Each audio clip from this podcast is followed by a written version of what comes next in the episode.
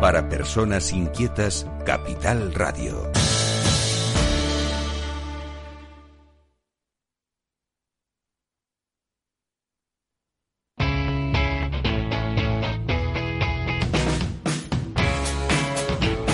La economía despierta. Capital Radio.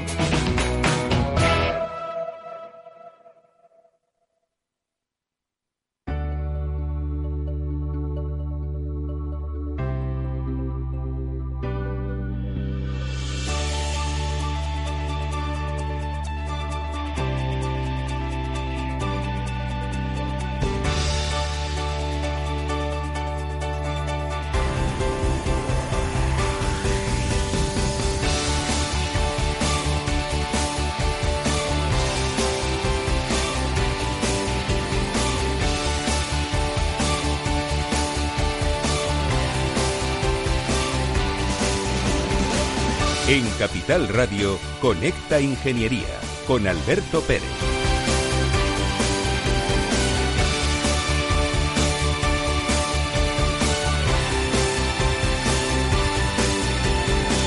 Buenos días España, buenos días ciudadanos. Pues vamos a hacer radio con Conecta Ingeniería todos los miércoles a las 10 de la mañana. Contamos qué es lo que está pasando en el mundo de la ingeniería.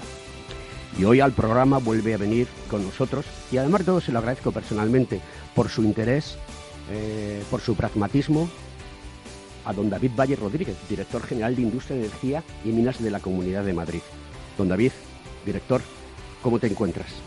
Muy buenos días, pues muy bien y encantado de estar aquí con vosotros, con Capital Radio, con Cogitín y con todos los oyentes de Capital Radio. Muchas gracias por invitarme pues bien hallado aquí con nosotros porque es una fantástica oportunidad para que nos cuente hoy la Dirección General de Industria, Energía y Minas qué ayudas se van a abrir o se están abriendo para el 2020 y cuál va a ser el futuro eh, de estas ayudas más adelante, porque la situación en la que estamos eh, viviendo pues eh, es complicada. Madrid está en una de las zonas calientes, calientes de, del mundo, de la Unión Europea y de España. Pero estoy convencido de que lo vamos a superar. Y apelo desde aquí a la responsabilidad de todas las personas y todos los ciudadanos, trabajadores, personas que vienen de fuera a hacer turismo, a que contribuyan a que la transmisión del SARS-CoV-2 sea la mínima posible.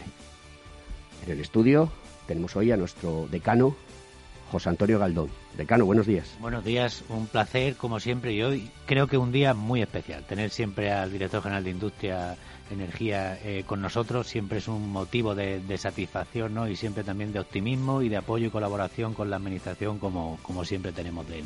Hoy tenemos también una persona que se estrena en radio, que es compañero nuestro del colegio, de la Junta Directiva, es el tesorero del cojetín, es decir, el del dinero. Pedro Aparicio, buenos días. Buenos días. ¿Qué tal te encuentras? Perfectamente. ¿Nervioso? No, esto es sencillo, ¿no? Bueno, vamos Aquí a lo ver. hacemos dinámico y, y rápido. Y además de todo, nos gusta que haya tertulia, que haya debate y que la gente exprese su conocimiento y dé su perspectiva de cómo son las cosas. Pues nada más, queridos amigos, vamos a comenzar con las ayudas, pero tenemos que dar paso, como no puede ser de otra manera, a la publicidad.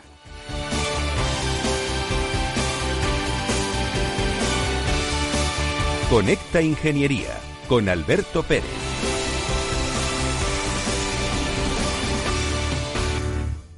Según sondeos realizados por colegios profesionales, las licencias registran plazos de tramitación superiores a los 18 meses. Los encuestados afirman tener sentimientos de impotencia por los retrasos inaceptables y gravosos. En eCity, las licencias ya no son un problema. Gestionamos con celeridad tu licencia o declaración responsable de modo presencial o telemático. Te garantizamos trato personalizado, seguridad y solvencia. eCity es una entidad colaboradora urbanística del Ayuntamiento de Madrid con más de 10 años de experiencia. Solicita información, tu EQ de confianza, www.ecity.es. También puedes llamar al teléfono 914514499 o visitarnos. Estamos en la calle Jordán número 14 de Madrid. Acceso por el Colegio Oficial de Ingenieros Técnicos Industriales de Madrid.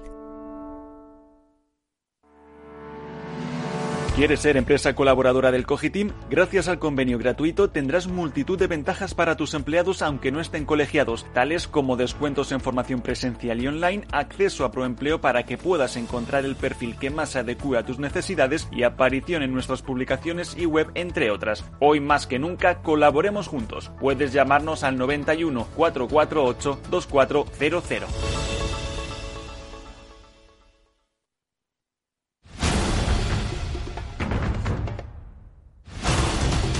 Escuchas Conecta Ingeniería con Alberto Pérez.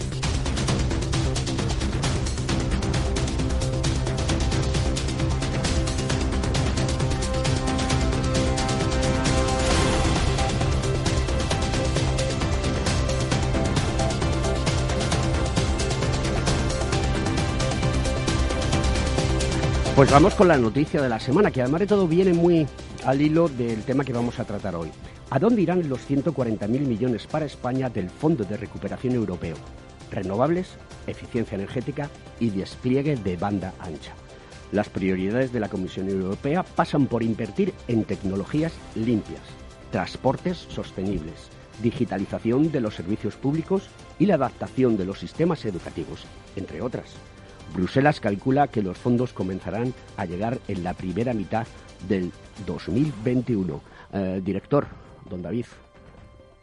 Esta noticia es una noticia muy interesante donde entendemos que eh, también esta lluvia de millones eh, caerá eh, bajo la responsabilidad de las comunidades autónomas para seguir avanzando y luchar contra la situación del SARS-CoV-2.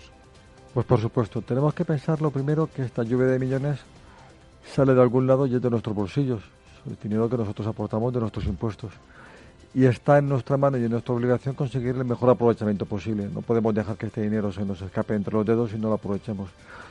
Dentro de todo lo malo que tiene esta crisis, primero sanitaria y después económica en consecuencia, el que seamos capaces de aprovechar este dinero y dar un impulso a nuestra economía, pues podemos conseguir paliar la situación negativa que estamos viviendo.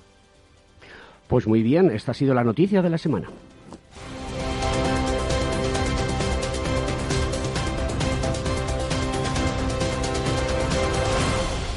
Estás escuchando Conecta Ingeniería.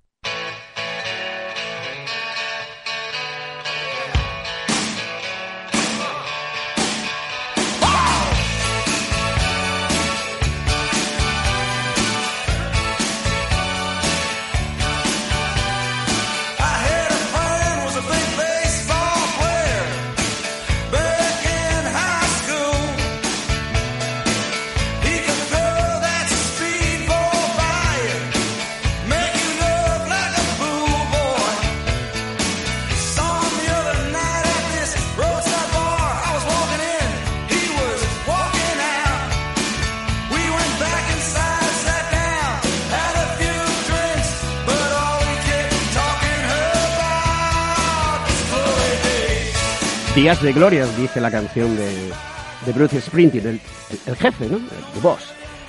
Pero claro, para tener días de gloria hay una cosa fundamental. Esfuerzo, compromiso, trabajo, desempeño, responsabilidad. Esto es así, no queda de, eh, eh, opción a otra situación, ¿no, don David? Así es, las cosas las conseguimos en primer lugar y fundamentalmente con nuestro esfuerzo. Las cosas se consiguen trabajando, no podemos esperar que otros vengan a hacer nuestro trabajo. Si queremos mejorar nuestra situación, si queremos resolver nuestros problemas, tenemos que trabajar y además trabajar con inteligencia, con sentido común. Si hacemos las cosas pues, con pereza, con desgana, o lo que de buena manera se nos ocurre en un momento, posiblemente estaremos en el camino a fracaso. Si hacemos las cosas con esfuerzo, con dedicación, con ganas y pensando lo que hacemos, estamos camino del éxito. Pues vamos a hablar con don David Valle sobre las líneas de ayuda para el año 2020 que ha puesto en marcha la Dirección General de Industria, cuyos objetivos principales son fomentar la seguridad, sostenibilidad, la perspectiva social y la sencillez para las familias. Vamos a empezar directamente con esas ayudas de modernización de polígonos industriales, implantación de industrias en el medio rural, implantación de sistemas de gestión, eficiencia energética en PYME y gran empresa del sector industrial, preparación de empresas industriales frente al COVID-19 y otros agentes y elementos nocivos para la salud de los trabajadores. Y a mí me gustaría que hablásemos de qué sentido tiene, quién se beneficia y cómo las pymes y las microempresas pueden acceder a todo esto, porque Recordemos que el tejido industrial en la Comunidad de Madrid, como en España y como en Europa, tiene un nivel muy alto, próximo al 99%. Son todo pequeñas empresas y microempresas. Exactamente, y es una cosa que a mí me preocupa. lo primero que tenemos que hacer desde cualquier administración y desde cualquier entidad, pero yo hablo como administración, es evaluar los resultados de las políticas que pongamos en marcha. Si ponemos una política de ayudas, tenemos que pensar qué objetivos queremos conseguir y si de verdad estamos consiguiendo estos objetivos, porque si una línea no funciona por la razón que sea, pues tenemos que evaluarlo para eliminarlo. Y es un principio de nuestra consejería, es decir, vamos a a medir. cuestionarnos, a medir y cuestionarnos lo que estamos haciendo. Porque no podemos valorar aquello que no se puede medir. Está clarísimo. Eh, ¿Los polígonos de la Comunidad de Madrid eh, necesitan estas ayudas?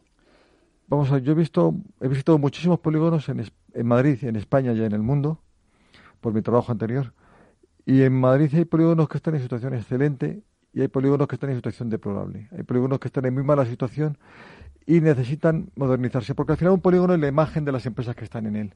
Cuando un, trabajador, cuando un cliente llega a un polígono y ve una situación cómoda, bien planteada, bien cuidado, con las aceras en buen estado, con los coches bien aparcados, con jardines, con... ese polígono da gusto y uno dice que ya llega con un ánimo positivo. De manera subconsciente ya tiene un ánimo positivo hacia esa empresa que está en ese polígono. Cuando uno llega a un polígono lo ve abandonado, ve las aceras rotas, ve camiones subidos encima de las aceras, ve eh, farolas tiradas, es que son cosas que he visto. El refrán de visto el chozo se ve el menolar es muy, es muy, muy acertado en este caso. Eh, hay otra cosa que me preocupa que yo siempre la remarco en nuestro programa y forma parte pues, ya de nuestro ADN. Es decir, el medio rural en Madrid es muy potente, y necesita ayuda, y necesita que las comunicaciones lleguen, y necesita que la logística llegue. Es potente, pero eh, tiene un potencial enorme y queremos que sea mucho más. Tiene un potencial enorme y queremos... Es importante que con estas ayudas no solamente atraigamos a empresas porque demos dinero, es que pongamos en valor el medio rural. Que sepan las empresas que se pueden instalar en medio rural, que tienen muy cerca principales vías de comunicación. Madrid es una comunidad que está muy bien interconectada, que tienen calidad de suministro eléctrico, por ejemplo, excelente en comparación con el resto de España, excelente, que tienen redes en muchísimos de los municipios. Y entonces, una empresa que se puede instalar en un municipio que no es medio rural o se puede instalar en uno rural, puede tener costes mucho más bajos, puede tener mano de obra cualificada, puede tener accesos a redes perfectamente accesibles. Entonces es algo que puede merecer la pena para las empresas. Queremos que se hable del medio rural y que las empresas piensen que hay un potencial enorme en el medio rural. La implantación del sistema de gestión es muy importante porque mm, debemos de seguir de manera continua y continuada formándonos para poder gestionar de manera adecuada, porque esto es fundamental, para que todo el mundo pueda tener un orden y un concierto a la hora de desarrollar proyectos y poner sus productos y servicios en el mercado para que los adquieran los consumidores o los adquieran empresas que son eh, que, acuden a los suppliers para que les den eh, servicio. Mire, muy sencillo. Si yo te digo, tengo muy buena calidad en los productos de mi empresa, tú me dices, bien, me lo puedo creer o no pero tú me garantizas que tienes un sistema de calidad que me garantice que mis productos van a tener calidad a lo largo del tiempo. Primero, ¿qué significa calidad? Debemos distinguir entre calidad y prestaciones. Calidad es capacidad de satisfacer de manera continuada las necesidades de ese cliente. Puede ser un cliente que pide cosas que duren poco tiempo porque lo quiere nada más que por un pequeño apaño o un cliente que pide otras prestaciones mucho más grandes. Uno puede querer un coche muy grande y muy potente, un coche muy pequeñito según sus necesidades. Pero ese coche tiene que cumplir unos requisitos. ¿Cómo lo garantizo? ¿Cómo yo doy esa seguridad? Pues una norma que la ISO 9000 que garantice que yo tengo un sistema de calidad en condiciones. ¿Cómo garantizo seguridad en los sistemas de gestión medioambiental? Que yo voy a proteger el medio ambiente, que tengo eso garantizado y que yo cumplo la ley y que estoy al tanto de todo. Pues viene una entidad independiente que certifica que yo cumplo con, por ejemplo, con la normativa EMAS o con la ISO 14000. Pues lo mismo con productos alimentarios, lo mismo con la 15085 para ferrocarril, lo mismo para productos aeronáuticos, para muchos. Hay muchos sistemas de gestión, de seguridad de la información, etcétera, etcétera, que lo que hacen es garantizar que esa empresa cumple con ese sistema, lo cual significa que tiene unos procedimientos adecuados. Eso significa que va a garantizar que sus procesos, sus procedimientos, sus trabajadores están preparados para cumplir con esas exigencias y que viene una entidad externa a evaluarte y a decir cumples o no cumples y además te va a permitir mejorar. Por eso queremos sacar esta línea de ayuda que es totalmente novedosa. Director, la eficiencia energética está aquí ha llegado, se va a quedar y se va a continuar desarrollando. Pero ¿Tiene usted la opinión de que necesitamos activar más la situación para tener en las pymes y en las grandes empresas un proceso que garantice energía limpia? Lo primero, la mejor energía es la que no se consume la que no es necesario consumirla, la que no es necesario consumirla. Hay quien no puede consumir energía porque está en mala situación, eso es otra cosa. Pero quien tiene el mismo proceso productivo para fabricar lo mismo y consume la mitad de energía es que es más eficiente. ¿Cómo conseguimos esto? Un proceso que esté mejor diseñado, mejor aislado, en mejores condiciones, es un proceso que va a necesitar menos energía. Y necesitando menos energía, va a tener menos necesidad de producción de energía, menos necesidad de contaminación, menos necesidad de transporte, va a ser un menor impacto negativo para la sociedad. Por eso el IDA, esto viene con fondos del IDA, ha puesto un dinero que es un dinero, quiero destacar, muy importante para la Comunidad de Madrid, 23,5 millones de euros, y que estamos haciendo una campaña enorme para difundirlo para que se aproveche. Cualquier empresa que haga una modificación sustancial en su proceso productivo, que ahorre energía, o que quiera cambiar, pensemos, un torno, tiene un torno y quiere cambiar por otro más potente, más tarde, pero que además tiene, oye, pues tengo este que es más eficiente, o tengo este que es menos eficiente, o quiere cambiar su sistema de frío, industrial y tengo este que es más eficiente, este que es menos, el más eficiente, además de ahorrar energía, que va a ser ahorro de dinero, además de ahorrar impacto medioambiental, va a tener una ventaja que es una subvención que puede ser importante. Me agrada mucho escucharle porque es una persona que, independientemente del, signo político, pero usted tiene las cosas claras y las transmite de manera clara y eso está muy bien. Tenemos una situación de pandemia brutal, eh, somos conscientes, porque ahora eh, estamos conectados en el mundo, sabemos lo que está pasando, la situación del SARS-CoV-2 pues nos está tirando de la economía y estamos ahí luchando para que, para que esto no decaiga y que sigamos pudiendo trabajar y pudiendo aportar eh, a la sociedad.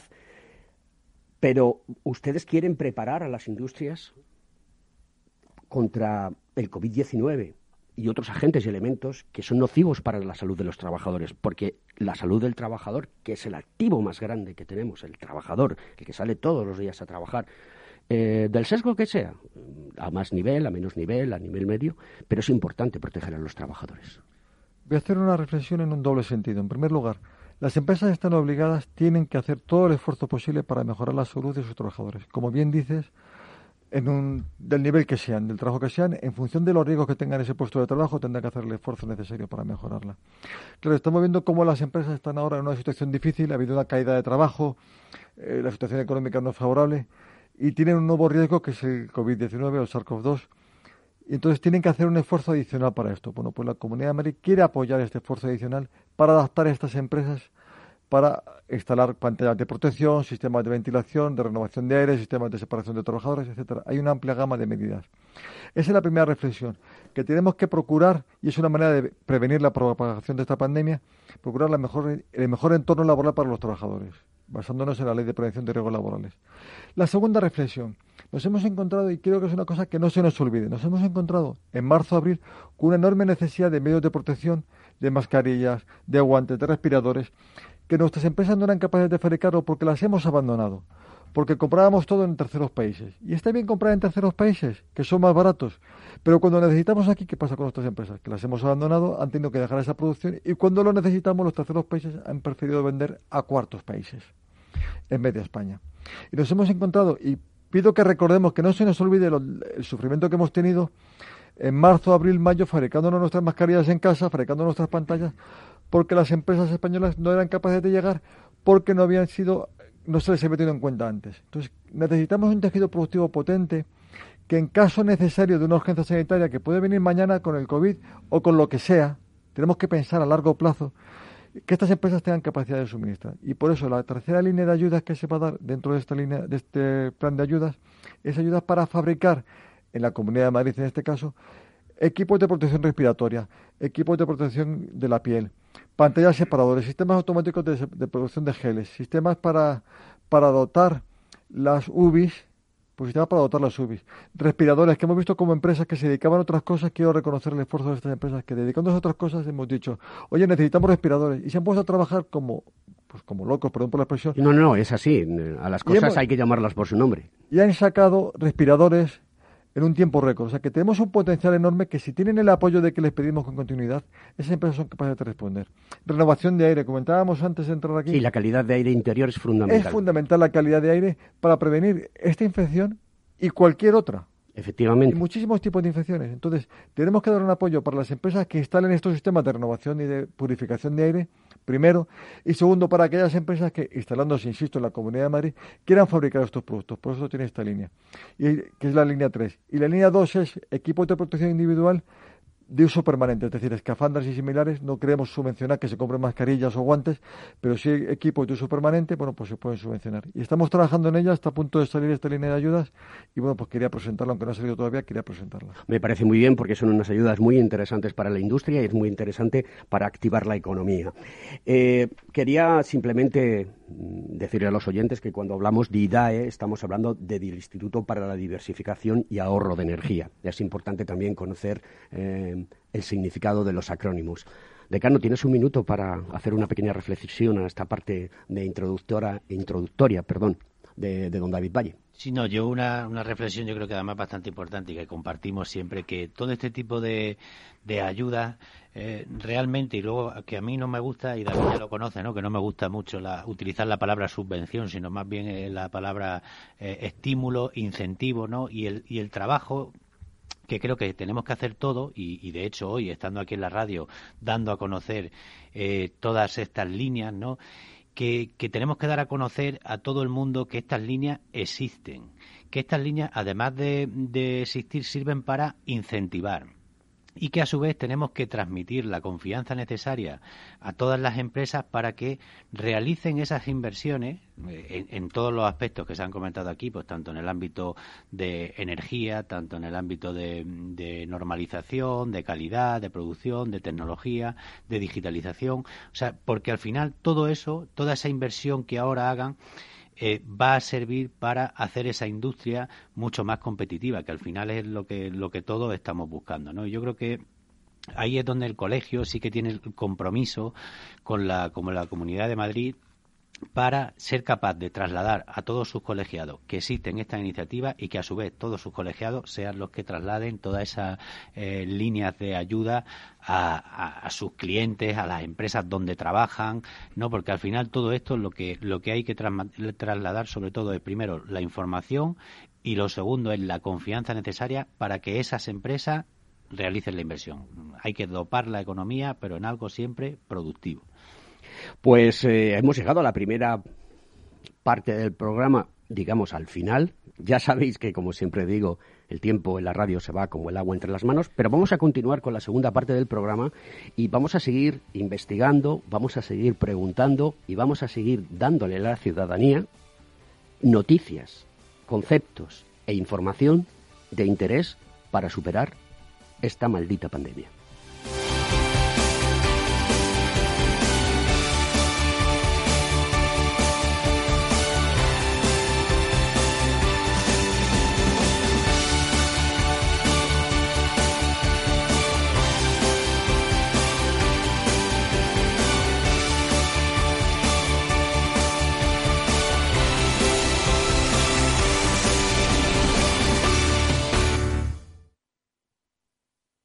Si tus prospectos comerciales te resultan perfectos desconocidos, ahora puedes conseguir toda la información necesaria para que tus decisiones no impliquen riesgos para tu empresa. Informe es la empresa líder en información comercial, financiera, sectorial y de marketing, con acceso online a más de 350 millones de empresas en todo el mundo. Infórmate en el 902-176-076. Informa.es. Business by Data. A continuación, podrán disfrutar de la obra clásica compuesta por Beethoven, en Do menor, durante su madurez. El arte es solo para unos pocos. ¿O no? Con la inversión ocurre lo mismo. Renta 4 Banco te ofrece más de 500 cursos de inversión gratuitos para todo tipo de inversores. Entra en r4.com e inscríbete. Renta 4 Banco, tu banco especialista en inversión.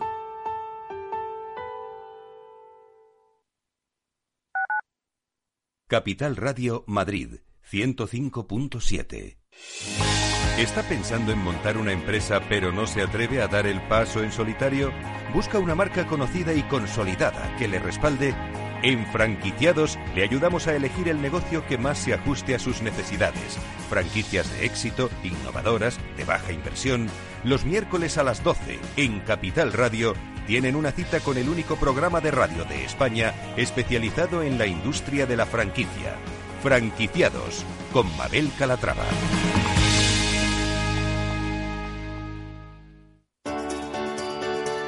Capital Radio. Aportamos valor. ¿Cuándo se puede realizar un ERTE? Se pueden tramitar expedientes de regulación temporal de empleo cuando existan las siguientes causas, fuerza mayor o causas económicas técnicas o de producción.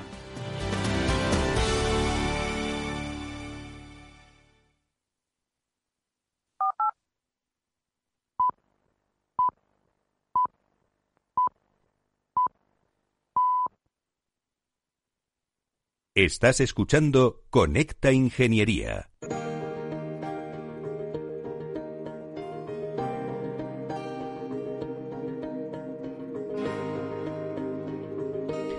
Pues tengo un avance tecnológico para esta semana mm, interesante, porque hay mucho nivel de entropía y de desconcierto con cierto tipo de, de soluciones tecnológicas para matar al coronavirus. Y procede de la Universidad de Hiroshima, eh, en Japón, eh, que descubren que un tipo de luz ultravioleta logra matar al coronavirus. Estos investigadores japoneses nos indican que hace falta realizar una evaluación adicional de la seguridad y eficacia de la irradiación de esta luz en superficies del mundo real, ya que el estudio solo se investigó su eficiencia in vitro, es decir, en laboratorio. Y esto es muy importante que lo que tengamos en cuenta, porque una cosa es lo que ocurre en el laboratorio y otra cosa es lo que ocurre en el mundo real. La luz ultravioleta C, con una longitud de onda, en este caso de 222 nanómetros, no la habitual que conocemos en el mercado, 275, 280, ha mostrado que el 99,7% del cultivo viral del SARS-CoV-2 murió después de una exposición de 30 segundos a una irradiación de luz ultravioleta, de la frecuencia de onda que comentaba anteriormente, que son 222, y a una potencia por centímetro cuadrado de 0,1 eh, milivatios. Esta longitud de onda no puede penetrar en la capa externa del ojo y de la piel de las personas, por lo que los expertos han asegurado que no dañará las células vivas que se encuentren debajo.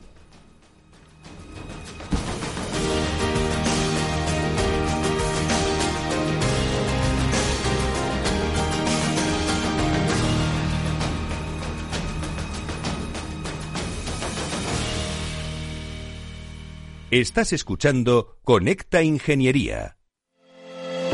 ¿Acabas de montar un negocio y te gustaría protegerlo de posibles intrusiones no deseadas? ¿Necesitas asesoramiento respecto a los sistemas de protección contra incendios que la legislación obliga a instalar en tu empresa? ¿Ya tienes sistemas de seguridad o de PCI en tus instalaciones, pero buscas un mantenedor para los mismos? No te preocupes, en Grupo Eurofesa damos solución a todas estas cuestiones. Ingeniería, instalación y mantenimiento son los servicios que ofrecemos para proporcionar a nuestros clientes soluciones integrales de cara a proteger bienes y personas en materia de protección contra incendios y seguridad detección de humos y gases, extinción automática y manual, control de accesos, videovigilancia y sistemas antiintrusión. Todo lo que necesitas en una única empresa. Grupo Eurofesa, siempre atendido, siempre protegido. ¿Estás colegiado en el Cogitim? ¿Piensas que por novisar no necesitas la colegiación? El colegio es tu mejor aliado. Siempre estará en tu desarrollo profesional, ofreciéndote servicios como asesoramiento técnico, legal, laboral y fiscal, además de numerosas herramientas competitivas como formación presencial y online, acreditación de PC ingenieros, software técnico, networking y otras muchas. Porque creemos que trabajando juntos podemos construir una sociedad mejor. Colégiate. Más información en www.cogitim.es.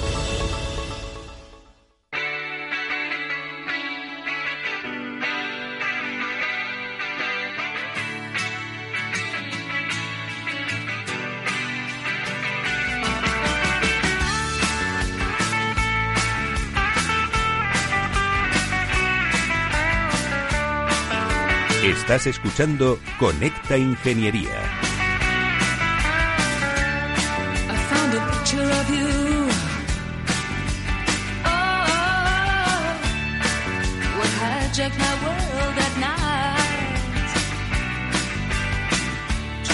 Cómo me gusta Pretenders. Back on the Chain Gang, una canción preciosa de este grupo que pues nos ameniza la mañana. Les recuerdo a todos nuestros compañeros ingenieros que se tienen que colegiar, porque estamos en un momento en el cual necesitamos el apoyo de todo. Como en este caso eh, está haciendo la Comunidad de Madrid a través de su dirección general, pues para aportar posibilidades de desarrollo, posibilidades contundentes de crecer y programas que son de estímulo, como bien decía anteriormente nuestro decano José Antonio Galdón. Y tenemos el programa PRE, que es el que se utiliza para rehabilitación energética de los edificios. De los edificios. El programa MOVES, el segundo, Impulso a la Movilidad Sostenible. Y luego después tenemos el plan renove de salas de calderas, plan renove de ascensores, plan renove de ventanas. Pedro Aparicio, ¿cuántas calderas tenemos en Madrid, por ejemplo? Pues nos quedan unas cuantas todavía por cambiar, sobre todo de gasóleo, pero y, tenemos algunas perdidas todavía por ahí de carbón que se resisten a ser cambiadas. Pero sí, mm, precisamente con la que hablamos de calidad del aire, pues una de las cosas que realmente contamina y no se le está poniendo la importancia que tiene son las calderas de carbón que todavía hay activas en, la, en comunidades de vecinos y se resisten a ser cambiadas. ¿Y qué hacemos con los ascensores, director? Bien, los ascensores se puede ahorrar mucho dinero en el uso del ascensor. Cambiar la luz, colocar un sistema de apagado de la luz, bueno, pues ahorra un poquito. Colocar luces LED, pues ahorra un poquito, todo poquito suma. Pero cambiar el sistema de tracción, además de dar mayor seguridad, tenemos que pensar en seguridad, en eh, acciones que tengan doble beneficio. Seguridad y ahorro energético. Cambiar el sistema de tracción, instalar variadores, permite un funcionamiento mucho más suave, mucho más seguro y además ahorro de energía. Pues todas estas ayudas para dar un estímulo están subvencionadas por la Comunidad de Madrid por el Plan Renove de Ascensores. Y también tenemos un plan de renovación de ventanas que también coincide con el programa de rehabilitación energética de edificios de Cano. Esto es eh, vital. La energía tiene que ser limpia y tenemos que no consumir energía, solamente la necesaria, y tener herramientas y elementos que nos permitan obtener energía limpia. Justo detrás de ti tienes un edificio en reforma. Vamos, yo creo que, eso dice mucho, ¿no? De que realmente tenemos que rehabilitar nuestros edificios. Estamos en la Plaza Rubén Darío, para que todo el mundo lo sepa. Sí, para que todo el mundo lo sepa. Estamos en la Plaza Rubén Darío, una pista magnífica y, bueno, sobre todo viendo también cómo se está realizando una reforma integral de un edificio antiguo que al final sirve para mejorar la calidad de vida de todas las personas que están viviendo dentro. Eh, se está, vamos, no sé, todos hemos estado mucho tiempo encerrados en nuestras casas. Y la verdad es que lo que hemos hecho al principio nos dedicamos a hacer pequeños arreglos, reparaciones, cuando ya lo teníamos todo reparado, porque muchas veces no nos dábamos cuenta porque pasamos muy poco tiempo en casa, ¿no? Estábamos siempre fuera. Al tenernos encerrados sí que nos hemos dado cuenta hemos precisamente eh, sido conocedores ¿no? de todas las deficiencias que tenían. Y eso ahora puede servir muchísimo de estímulo para tratar de reformar, de cambiar, de mejorar y de tener un mayor confort ¿no? en nuestras viviendas. Y ese mayor confort pasa por todas las medidas que precisamente pues, se anunciaron con el plan PRE, ¿no? que, de rehabilitación energética eh, eh, de edificios, de otras medidas que también hay en, conceptos de accesibilidad, también de, ascensores, como se ha dicho, de, o de cambio de calderas, que en definitiva vienen a mejorar la vida de los ciudadanos. Ahora vuelvo a insistir en lo de antes se tiene que mm, mm, concienciar eh, la gente, ¿no? Tenemos que concienciarnos de que, bueno, es una, un momento propicio para invertir y para invertir en este caso en calidad y confort de vida que también eh, es necesario, ¿no? Que, que, que tengamos esa conciencia, ese concepto. Yo creo que todos los que estamos aquí en la mesa haciendo esta tertulia sobre todos estos planes, mm, nos preguntamos cómo llega esto a la gente de a pie, aquellas personas que por su cultura, por su conocimiento, pues eh, no tienen capacidad de acceder y porque lo desconocen. ¿Cómo está trabajando la dirección general que tú diriges, David, en este sentido? Pues nos preocupa mucho que llegue. Hay planes que llegan por sí mismos, por los distribuidores. El plan de ventanas, quiero destacar mi experiencia personal, yo cambié mis ventanas hace años. Y es una calidad de vida enorme, la cambié en mi casa, en la empresa en la que estaba, la casa de mi madre, la casa de mi suegra, toda mi familia cambia las ventanas, lo está promoviendo porque al final es una calidad de vida enorme y un ahorro energético enorme. Ahora además tiene subvenciones y son los propios instaladores los que lo dan a conocer. Estas me preocupan menos porque al final llegan. Para eso estamos en estos programas y estamos haciendo campañas de difusión de todas estas ayudas. Me preocupan otras ayudas, por ejemplo, el de ascensores. Hay problemas para reunirse en las comunidades de vecinos con todo esto del COVID, pero Ahora es el momento de hacer cambios de este tipo, porque ahora mismo es cuando hay ayudas. Entonces yo pido a las comunidades que se reúnen, que hagan lo posible por reunirse con todas las medidas de seguridad, lo primero la seguridad, las distancias y tal, que se reúnan si puede ser al aire libre, en el patio, donde sea, porque ahora es el momento. Salas de calderas que ha hecho Pedro Aparicio, ha hecho un comentario, yo quiero destacar, se acabarán prohibiendo las calderas de carbón y habrá limitaciones muy importantes para las calderas de estos elementos contaminantes como gasóleo. Habrá limitaciones importantes, depende de si es zona rural o no. Bien, Pues ahora es el momento porque ahora hay ayudas y pueden ser ayudas muy importantes. Entonces yo invito a que las comunidades que conservan calderas de carbón o que tienen calderas que son muy viejas, ahora es el momento de cambiarlas. Pretendemos dinamizar la economía y pretendemos mejorar la calidad de vida de los vecinos, pero tienen ellos que esforzarse y cambiar. Hasta el 50%, ¿no? Hasta el 50% puede llegar de las ayudas. Y en ventanas, hasta 110 euros por metro cuadrado. O sea que si alguien quiere cambiar sus ventanas, una más es un buen momento. Estamos ahora antes de que llegue el frío, antes de que lleguen las lluvias y antes de que se acaben las ayudas, que después no sabremos si habrán ayudas. Yo estaba pensando mientras os estaba escuchando hablar que cuando hablamos de las comunidades de vecinos, pues muchísimas de ellas están gestionadas por gestores de, asesorías y administradores de fincas. Administradores de fincas. Gracias por el apunte, decano. Como siempre, al quite. Veo que estás atento a lo que digo, lo cual, un punto. Ya tienes un punto. Eh, entonces, eh, yo creo que a lo mejor este tipo de empresas deberían de tener ingenieros técnicos industriales, ingenieros eh, graduados en la rama industrial, que les ayudasen a hacer llegar a las comunidades esta información y que puedan plantear de manera sencilla un tema eh, de renovación de manera pragmática, económica y que sea aceptado para que eso se pueda trasladar. No sé qué opináis sobre esto. Es una cosa que acabo de pensar ahora mismo. Tenemos ya los acuerdos. Tenemos acuerdos con administradores de fincas a nivel nacional. De hecho, ya se firmaron en su día, precisa, pero se hace normalmente de forma natural los propios administradores de fincas colaboran de forma profesional con compañeros nuestros, con ingenieros, con arquitectos, ¿no? O sea, con, diversos tipos de profesionales siempre para buscar asesoramiento en todo este tipo de cuestiones técnicas.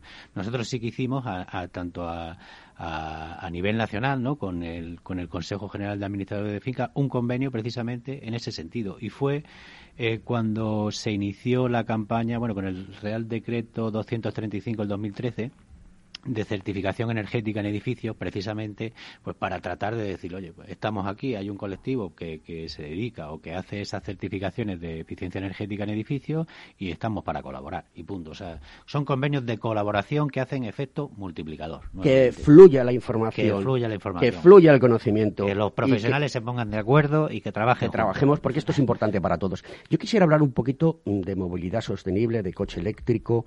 Cómo está la situación director bueno, sacó el gobierno el plan MOVES 1 eh, el año pasado, ahora estamos sacando con el plan MOVES 2. Quiero decir que la Comunidad de Madrid y la Fundación de la Energía ha sido pues, eh, de las tres primeras comunidades que ha sacado los planes de ayuda, la línea 1 y 2, y que se ha agotado. La línea 1 para comprar vehículos eléctricos se ha agotado. Como se ha agotado, hemos respondido, vamos a sacar un millón y medio, un millón doscientos adicionales, que están casi agotados también por demanda de vehículos eléctricos por vehículos que están en reserva y estamos trabajando para intentar sacar líneas adicionales de financiación. O sea, hay una demanda en la sociedad madrileña y me alegro enormemente de vehículos eléctricos o híbridos enchufables y estamos dando ayudas y estamos respondiendo a estas ayudas pues, para tratar de promocionar el vehículo eléctrico, que es un interés para todos.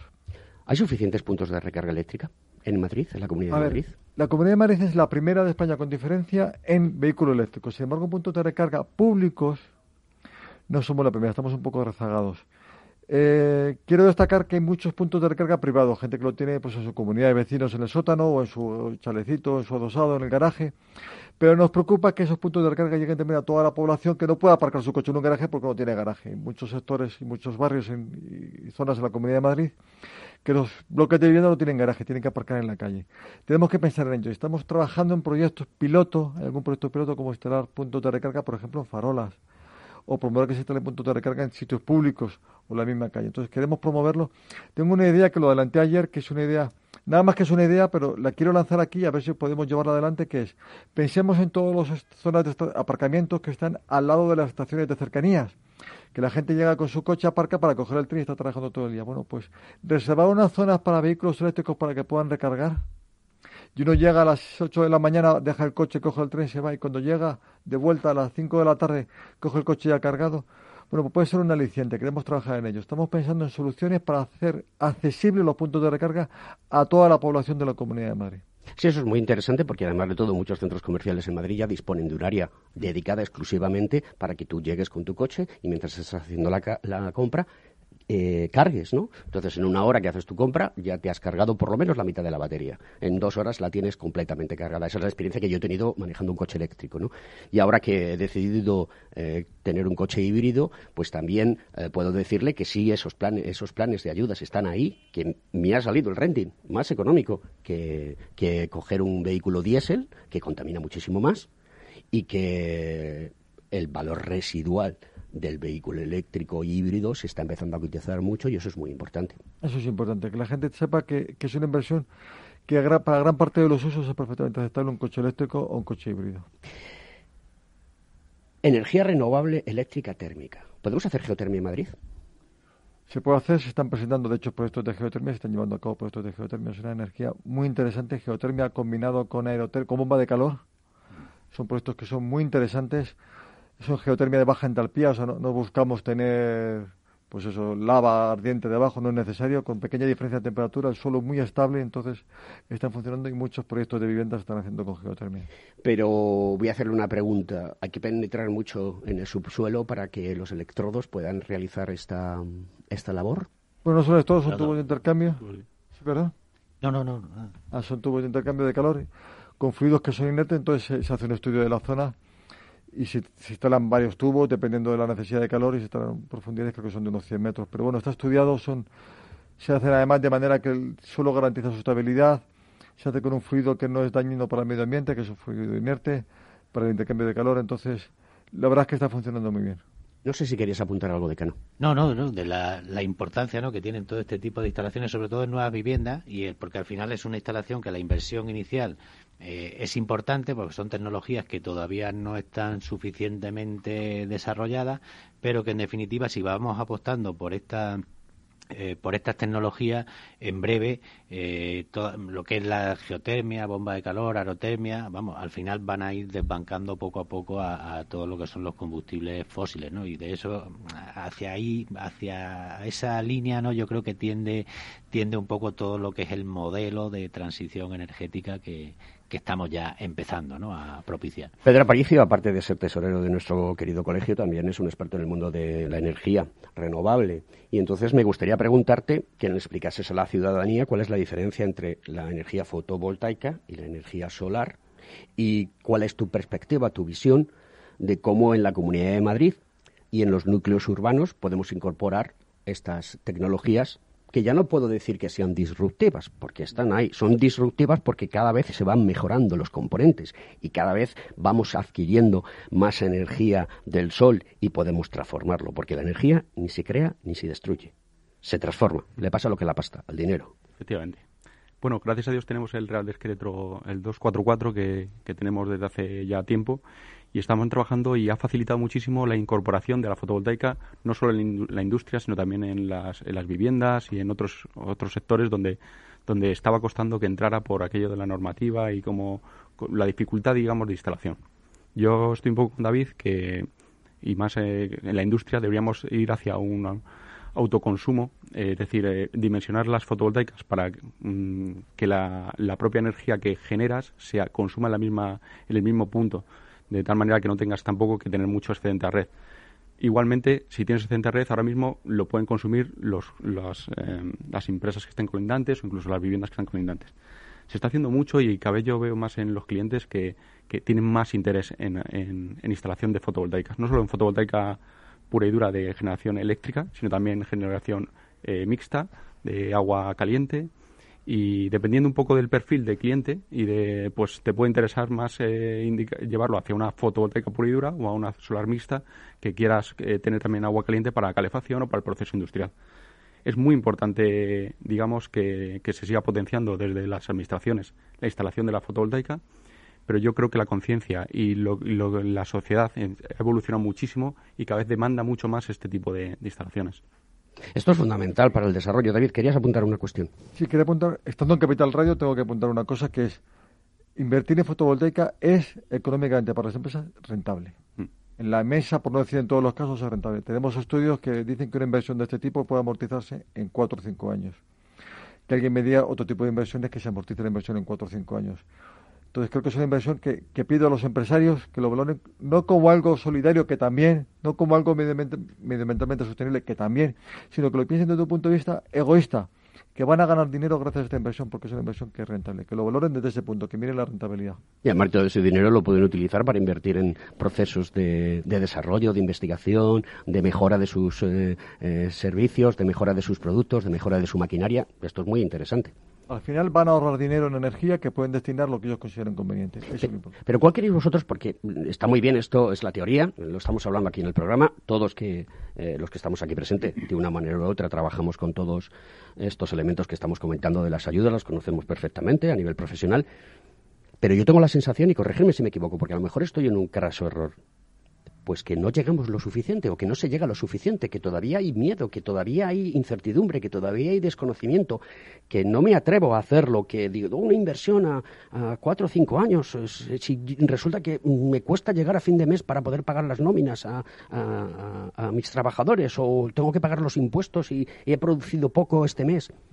Esto, eh, David, director, creo que es una cosa que se tiene que tener muy en cuenta y que aquí se tiene que ayudar de una manera a lo mejor no impulsando o metiendo dinero, hablando en plata, vamos a hablar en plata, metiendo pasta encima de la mesa, decir, oye, mire usted, tiene aquí este dinero para hacer todo esto, sino que necesitan una serie de, necesitan cariño. Los empresarios necesitan cariño, al igual que los trabajadores. Todos necesitamos cariño, necesitamos que nos ayuden a, a salir adelante. Y esto es muy sencillo, porque esto es un bien para la sociedad es un bien para un Estado-nación como es España y es un bien para una comunidad como la de Madrid, que es la comunidad más potente de España.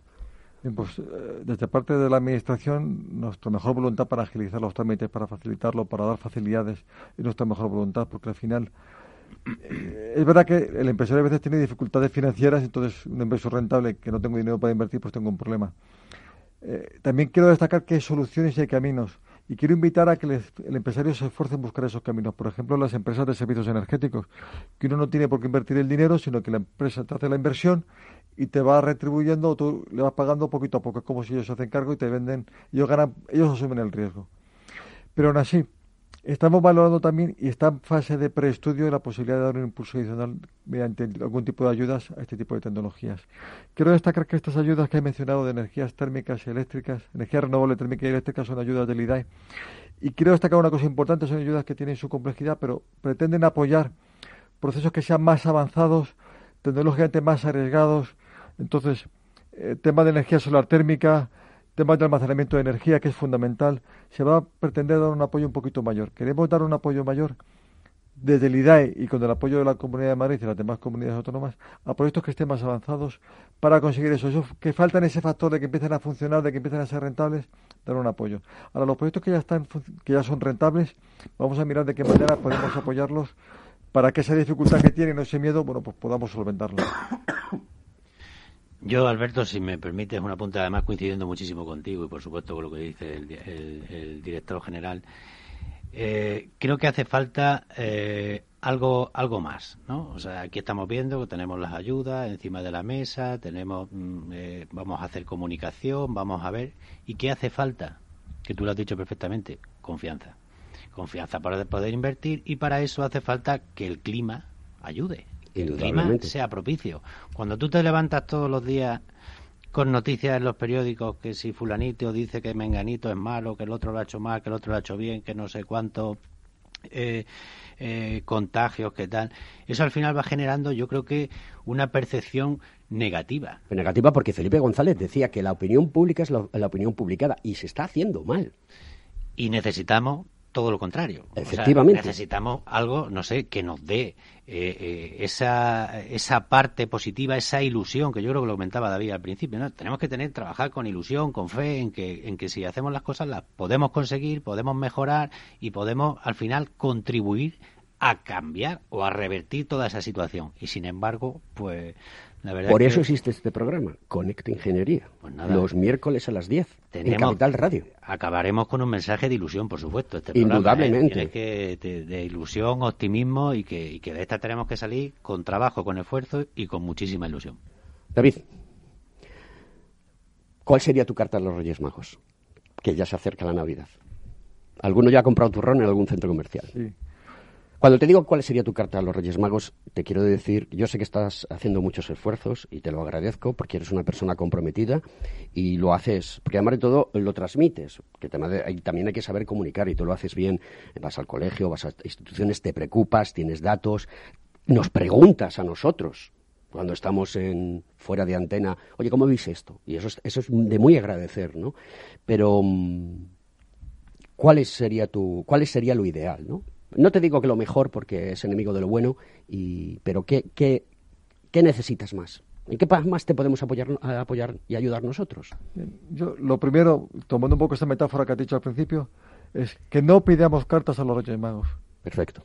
Que hagamos las cosas nosotros mismos. Perfecto. Que pensemos que nadie tiene que venir a sacarnos las castañas del fuego. No pensemos que nadie nos tenga que ayudar.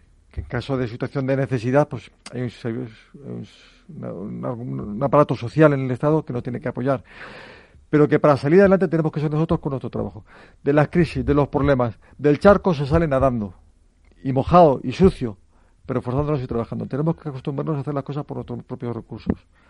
Y la Administración tiene que acostumbrarse a, por un lado, como ha dicho el decano, dar apoyo, dar confianza, dar seguridad, y por otro lado, no dar problemas. Tenemos que intentar dar los menos problemas posible. Muchas veces somos la Administración una causa de problemas más que una causa de soluciones. Tenemos que dar la vuelta a eso.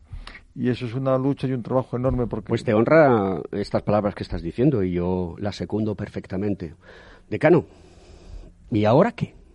¿Y ahora qué? Nada, ahora a seguir trabajando, a seguir trabajando y eh, con esta información y con esta ilusión como, como, como la que nos transmite David. Yo creo que es importante siempre, primero, reconocer los errores. Nosotros también hacemos las cosas mal como profesionales, igual que con la Administración, y tenemos que trabajar siempre, en este caso, en colaboración con la Administración, para tratar de solucionar todos los problemas. Nosotros estamos aquí, David lo, lo sabe, tenemos un colectivo comprometido, tremendamente formado y preparado y trataremos de que esté lo más ilusionado posible para afrontar todos estos retos y en eso es lo que tenemos que seguir eh, eh, trabajando y transmitirle desde aquí a toda la sociedad pues que precisamente que eso, que hay profesionales comprometidos que quieren y deben seguir trabajando y haciendo las cosas lo mejor que sabemos hacer. Pedro Aparicio, ¿qué le dirías tú a nuestro colectivo, a los ingenieros eh, industriales, a los ingenieros técnicos industriales, a los graduados en la rama industrial, para que se para, para motivarlos o que mm, no, quiero decirle darle esperanzas no porque yo siempre he dicho que la esperanza es la, hermana pobre de la estulticia de la necedad. Pero cosas reales y pragmáticas. Tú que estás en la junta directiva que vives al día eh, junto con el decano eh, y el resto de los compañeros el día a día eh, me gustaría que contases un poquito del esfuerzo que estáis haciendo porque yo sé que lo estáis haciendo. Mm, yo te, yo puedo decir que a nivel profesional sí gestiono este tipo de subvenciones y puedo decir que son de las cosas que más alegría dan a los, a los clientes cuando, cuando les llega el dinero. Entonces yo animarles a que, a que se, a que se mojen en el charco, a que pregunten, a que, a que intenten eh, llevar a éxito subvenciones, porque aunque parezca a priori algo muy complicado, al final es algo nuestro, es algo de, propio de la ingeniería, el justificar que según la eficiencia energética o justificar que estás poniendo un equipo de mejor eh, rendimiento. Entonces todo esto está intrínseco en nosotros, en nuestro trabajo y yo creo que al final tiene que ser un valor añadido que le damos a nuestros propios clientes para ayudarles a tomar decisiones sobre sus procesos productivos y demás. Yo siempre digo que, que no tiene que ser decisivo, aunque es incentivador, pero no, tiene que no tienes que contar con la subvención al 100% para hacerlo o no hacerlo. Simplemente, si viene y luego es, es un éxito, pues perfecto. O sea, no es algo que viene, un dinero que viene adicional a, a lo que ya tenía, a lo que ya pensabas que ibas a tener, y con lo cual, pues yo creo que animarles a que, a que se mojen, a que vayan a por ello. David, se nos acaba el programa, se nos vuelve a ir el agua entre las manos, como la radio, esto es importante, pero ha sido un programa muy interesante. Quiero agradecerte tu presencia contándonos estos. Esta es tu casa, esta es la casa del mundo de la ingeniería, pero hay una cosa muy importante, que es la casa de la ciudadanía.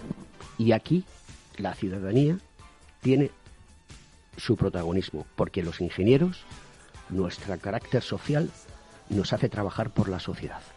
Muchas gracias por venir a Conecta Ingeniería. David. Muchas gracias, ha sido un placer. Muchas gracias a todos los oyentes, encantado. Decano, hasta la semana que viene. Un placer. Un 10 para tu estreno, Pedro. Un placer. Hasta la semana que viene, amigos.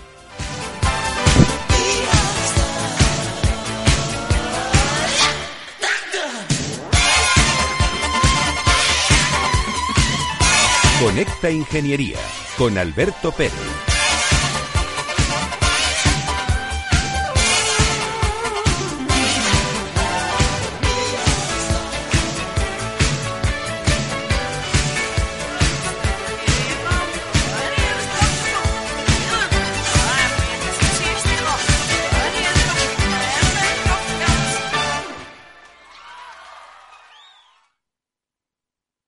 Soy Leopoldo Abadía, autor de La Crisis Ninja y quiero hablaros de lo normal. Lo normal es que cuando inviertas tus ahorros nadie deje los mejores productos de inversión para otros que tienen más dinero. Con Finanbest puedes invertir como lo hacen los grandes patrimonios, accediendo a los mejores productos de inversión. Entra en finanbest.com y descubre que lo normal es extraordinario. Lo normal es Finanbest.